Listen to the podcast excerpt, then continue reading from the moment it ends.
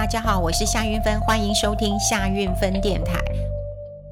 呃，事实上上个礼拜我就很想录一集啊，这个录一集当然是啊、这个跟于呃跟房地产是有关的一个新闻，因为到年底了嘛，那我们就要回顾一下，说整个房地产为什么会呃涨得这么的凶了？好，那你说政府没有打房吗？有啊，拼命打，为什么打不下来？特别是上个礼拜有没有发现到说，哎，为什么？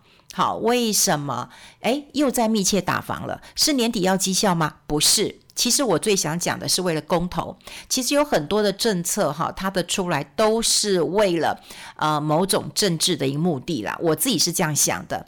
那因为在公投的呃时候，那我想我也不便在这个时候发表个人的臆测了，因为毕竟这是我自己的想法。可你为什么在公投之前拼命要打房呢？之前不是已经打过了吗？那打过没有成效了吗？可是之呃就是上个礼拜你会发现打房的消息又铺天盖地而来呀。好，那。那首先当然是呃，央行有讲了哈，央行就是说，哎，这个呃，里监事会议当中呢，还是要对于这个房地产哈是要有点这个压抑的哈。还有呢，金管会哦也动起来说，我要进行精简了。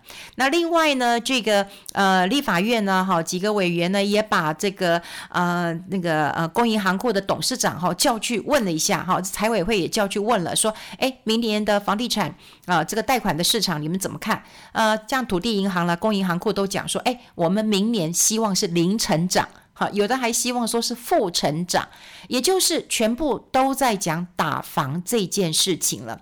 好，为什么又要再重提打房呢？因为呢，我认为是因为公投在即，所以呢，想要再拉拢年轻人的心。其实年轻人，我最近观察很多年轻人，包括我在学校教书认识的年轻人，或者是我的工作伙伴，其实都很年轻。那么他们对于环保意识的一个重视，那么对于居住正义的呃重视，都远比我们这一代的人要强烈的许多。所以你也可以很呃明显的就呃知道哈，就是在呃这个投票在即了哈，对你总是要。啊、让年轻人好会觉得，哎，政府又在重视你们呐，哈，虽然没有打下来，但是我又在讲，呃，打房这件事情了。好，那当然公投现在已经结束了，我们就可以来好好的来看看，好，这个打房到底打出了哪些问题，又有什么样的问题是打不下来的。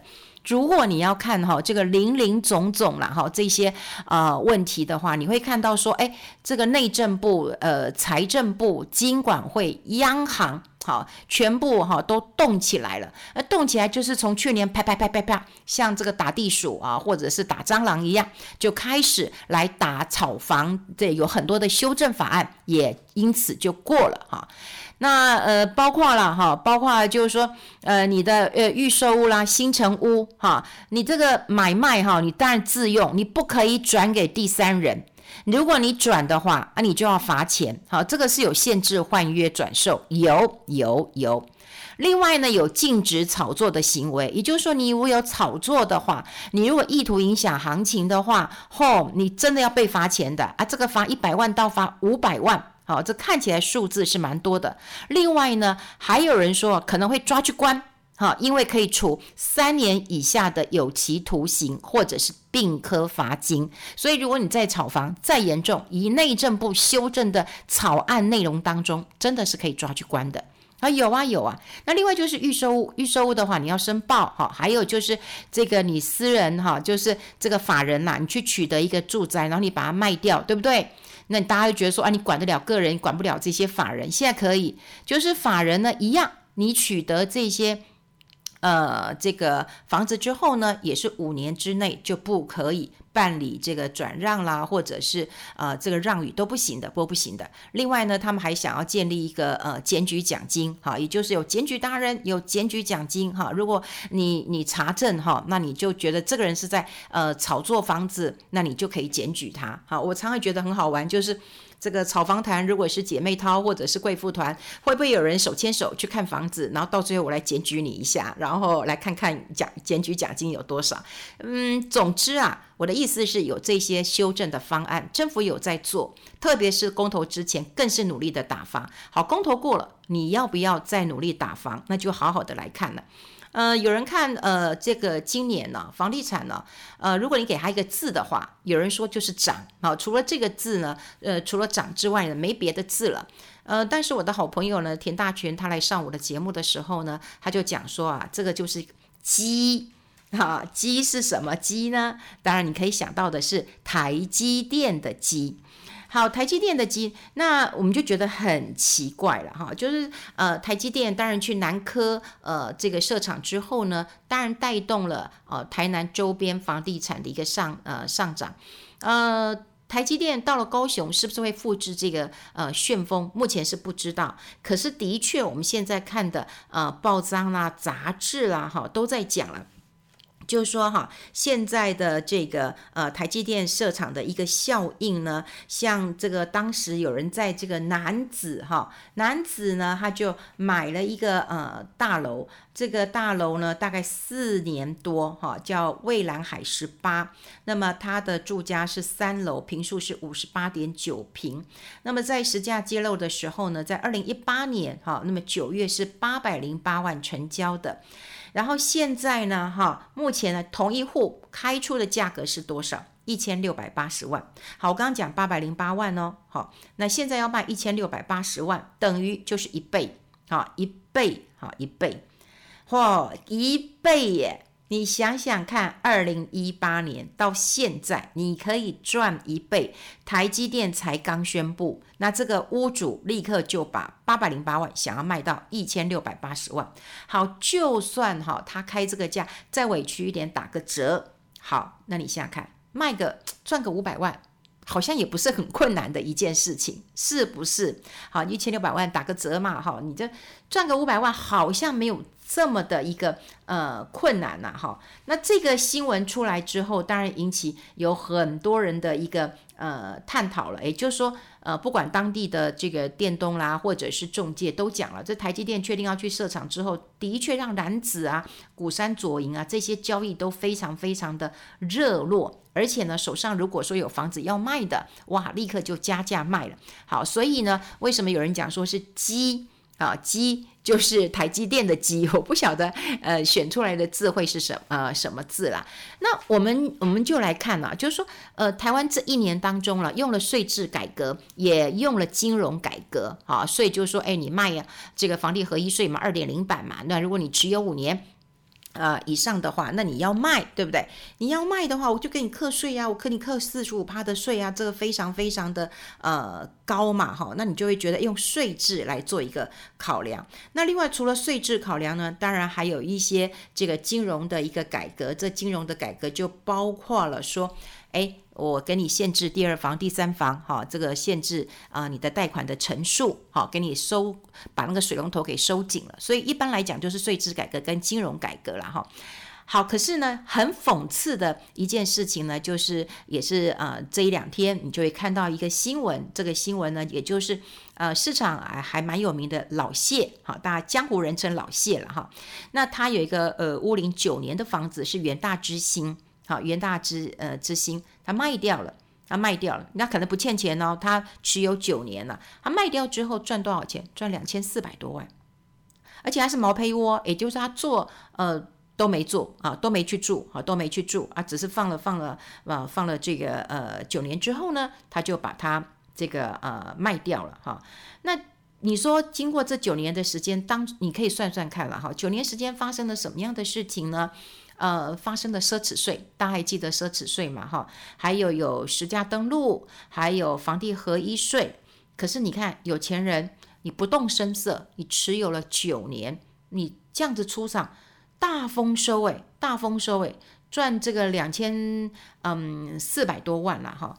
那当然呢，元大之星的地点本来就不错，元大之星它就在内湖的五期嘛，哈，所以很多人说，呃，五期那里其实还蛮像美式的一个呃生活圈嘛，哈，它有 Costco 啦，还有大润发啦，哈，然后也有一些嗯电视台啦，哈，那有一些企业总部其实好像都在那里，啊，所以有一些嗯这个明星啦，或者是一些呃这个商业住宅都在那里啦，哈。那元大之星哦，说实在，你说九年前持有的，你现在都大赚呐，好，都大赚了哈，每一个每一个卖的人哈都赚啊，都赚。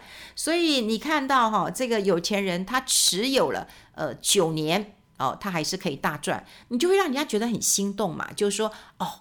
这个房子我就放久一点，所以对有钱人来讲其实是没有影响的哈，是没有影响的。那你说哈，呃，最让我惊讶的是，你打房子打了半天之后呢，如果你有看到哈。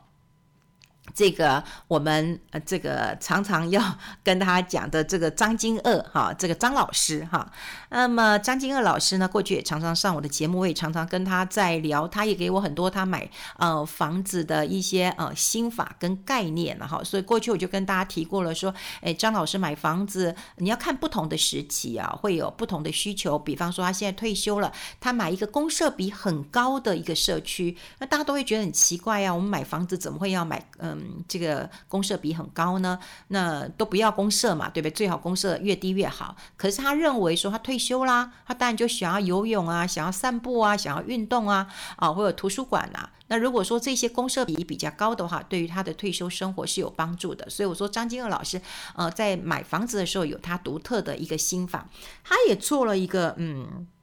这个安富的房价指数啊，你就会发现到说，好，房价已经涨成这样子了。那如果说我们以全省各区来讲，全台湾各区来讲的话，那么到底哪些地方涨最多？如果你看到这个统计，你也跟我一样吓一跳。比方说，涨第一名的是花莲，不是你想的台北啊，台北只涨了零点六七。呃，十这个这个十月份这个变动率哈，这是零点六七哈，就一年以来哈，一年一年呃呃呃一月到十月哈，一一到十月这变动零点六七，新北只有一点零六，桃园只有一点零一。我们先讲讲前面的，花莲涨最多，涨了十点四六，彰化涨九点四三，屏东涨九点三四，基隆涨八点二二，南投涨八点零一啊，你会觉得很奇怪，对不对？怎么涨这么多呢？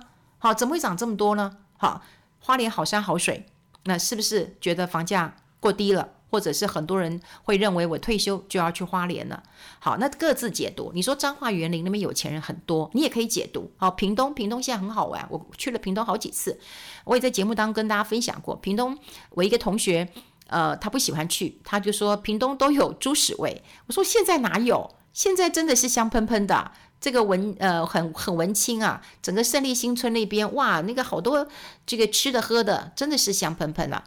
那他们涨这么多，涨这么多，其实最大的一个效果是什么？是外溢的效果，也就是像股市一样，比方说股市啊，刚开始可能是台积电啊、联电涨了，可是呢涨了一阵子涨不动之后，你就会发现哇，一些这个呃，你说百花齐放也好。你说这个群魔乱舞也好啊，反正就是其他都涨起来了，这就是股市的一个外溢效果。房地产也会有这样的一个外溢效果，好，也就是说啊，那那新北啊、呃、台北啊、呃桃园涨很多了，新竹涨很多了，呃苗栗涨很多了，那我就涨到这些呃这个非都会区，好，就涨了很多了。所以你严格看起来，房地产就是涨这么多，哈，就是涨这么多，你你怎么你怎么打呢？好，你根本打不下来，哈。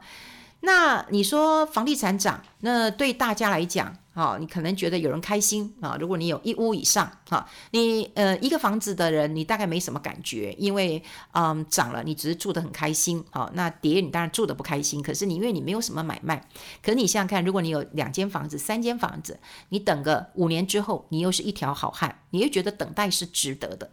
就像我一个朋友，他跟我呃聊天，也就是他们的房子在谈都跟。那现在都跟当然条件不一了，哈，那有一些条件，呃，你可能还要再补一点钱，好，那因为可能是呃容积率的关系了，哈，可能要补一点钱。那有人就要衡量说，那我补这个钱到底值不值得呢？那有人说，当然值啊！你想想看，你的房子如果都呃都跟起来了，你你现在嗯、呃，假设你一平啊、可能呃五十万，搞不好都跟起来你就八十万了，有可能啊，因为地段很好嘛，哈。所以每个人都期待房价涨，那你怎么？啊，让房价跌呢，好像又很难。好，那房价涨，但有呃多屋以上的人是开心的啊，因为你讲一间房子你又没办法卖，所以你是住得很开心。但事实上，你对于你的这个获利是没有什么帮助的。但帮助最大的是谁？当然是我们的政府啦。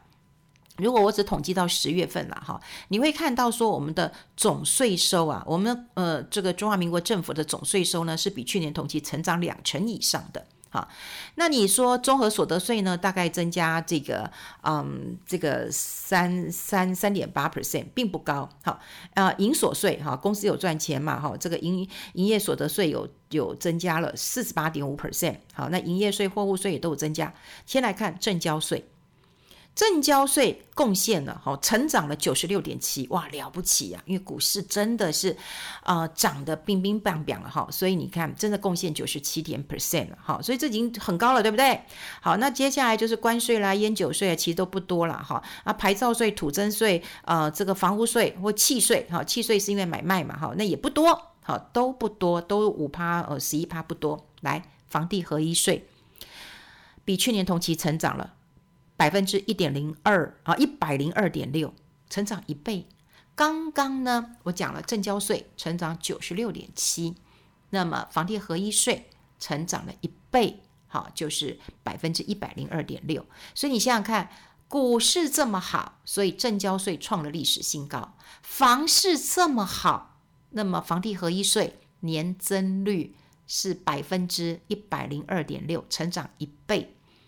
所以。到底是打房重要还是税收重要？这个是一个很有趣的议题。所以有时候我都觉得打房是不是就是喊一喊，打给年轻人听说，有有有，政府有在做，但你做了什么呢？真的是不知道。我们之前有讲说，哎，有一些地方要实施囤房税了。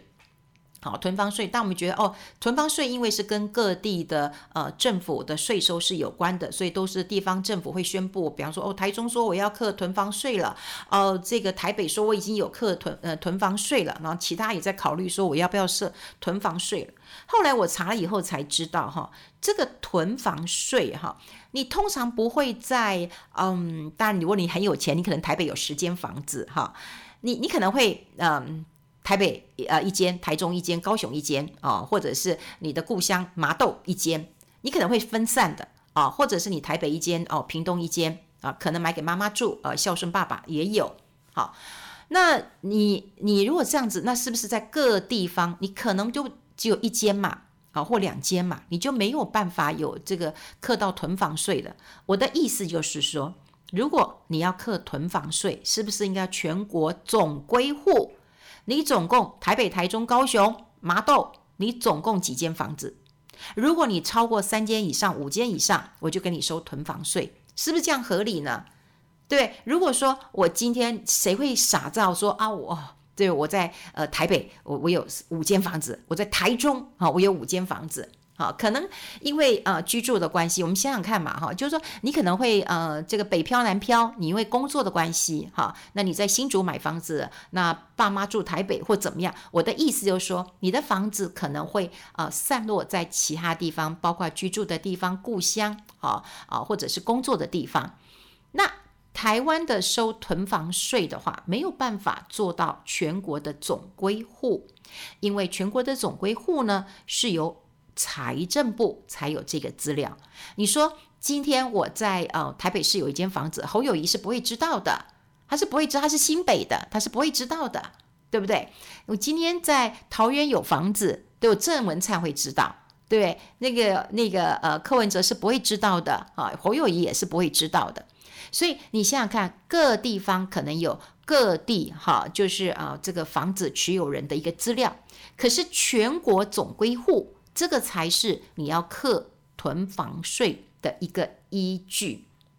好，那你说这样的一个呃依据能不能做到呢？做不到，我就告诉你做不到。任何事情只要政府是跨部门的，你就很难做到，好吧？就说我们打房好不好？你打房是不是全面都动起来了？财政部也动啊，经济部也动啦，金管会也动啊，央行也动啦，每个人都动啦。然后呢，有达到效果了吗？这效果到底归谁呢？对不对？效果归谁呢？嗯，不知道。那我们再缩小一点想好了，就公司跨部门好了，跨跨跨部门的一个会议当中，好，或者合作案当中，那么到底好是业务的行销能力很强呢，好，还是呃你的内容很好呢？过去我在报社的时候啊，这个业务单位常常跟呃编辑单位啊就吵翻天了。好，有时候呢业务就说：“哎呀，你的题目做得不好，不够吸引人。”好，但呃我们编辑部呢或者是记者这边就会觉得是你们业务自己不会去推，好，反正就是推来推去的。啊，互相的推诿，好，这这这是很正常的。那你说今天如果哇这一期的报道大卖的时候，那到底是谁的功劳呢？有人说是题目做得好才会呃卖的这么好，有人说哎呀我们行销过去就做得不错，反正有功劳的时候都是大家抢的。那如果说有这个过错，都是互相推的。我的意思是。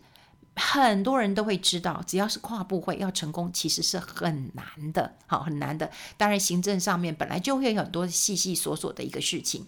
那当然，过去有很多人在猜啊，说为什么不敢实施囤房税？为什么？是官员有很多房子吗？是他们不愿意自己就课自己的税吗？哦，后来我才知道，这个这个地方税是地方政府的事情。好，那你要跨地方来做这样的事情，当然不容易呀。当然不容易呀！好，你财政部要不要跳下来做？财政部一直咿咿呜呜的，他就没有说要来克这个囤房税呀。好，所以关键点就在于财政部，就在财政部。当然他说要研议啊，我以前也跟大家讲过，说你研议，你一个公司，如果你交一个 project 下去，说，哎，公司要不要做数位转型？啊，你们去研议一下。如果你你给老板答案说，哎，你给我一年时间、两年时间，我好好想一下，你觉得老板会不会砍了你呀？你需要这么长时间吗？你可不可以三个月？哎，搞不好三个月老板都嫌久了，可不可以下个星期就给我啊？所以在呃这个民间的这个呃行政效率本来就比较高，可是，在政府部分，你可以看到他的回答，他的回答就是哦，你哇，我需要点时间，哎，这时间还蛮长的。那另外呢，财政部不做这件事情，地方政府喊囤房税，那也是喊假的。除非就是说我今天在台中，哇，我有三间五间房子，让你扣得到这样子税。一般人你想想看，你的故乡，你看台湾说大不大，说小不小的，可是很多人也是，呃，北漂的北漂，南漂的南漂了，对不对？也有一些人就是落脚在中部了，或者是在呃新竹上班了。我有很多的朋友也是三五族的，好，就三五族，礼拜三呃礼拜五回台北，其他的时间他是住在新竹的，所以你必须全国总归户。你才能够知道到底怎么样来收这样的一个呃囤房税了啦。好，所以我想在嗯。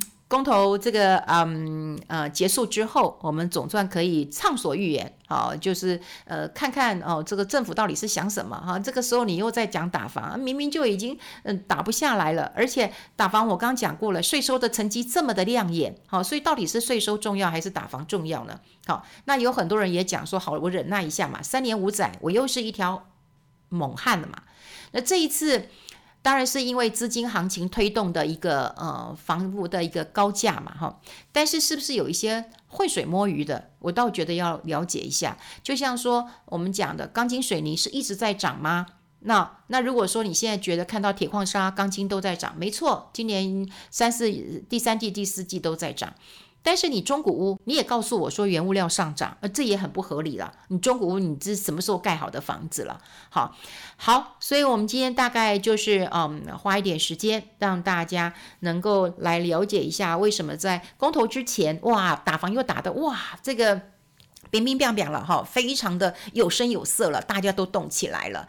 那之后呢，我们就来看看喽，年底喽。或者是明年哦，会不会继续打房喽？那当然打房，嗯，还是要回到一个呃原点啦，哈，就是嗯，年轻人怎么办？好，那当然税收这么的好，那你打房重要吗？还有呢，我们来有有有机会也会来检视一下，哈，来检视一下啦。就是这个检举奖金，我也觉得很好玩。还有我们持续看下去，有没有被抓去关？那个那个去去什么漏夜排队的那个刻意呃，这个这个做这么销售热热热潮的一个一个场景，有没有人抓去关？或者炒房子的，以前有很多名人都炒房子，有没有抓去关？抓几个去关嘛？那这样可能大家才会相信你是玩真的，不然一切都是打假的。好，我们跟大家分享在这边了，我们下次再见喽，拜拜。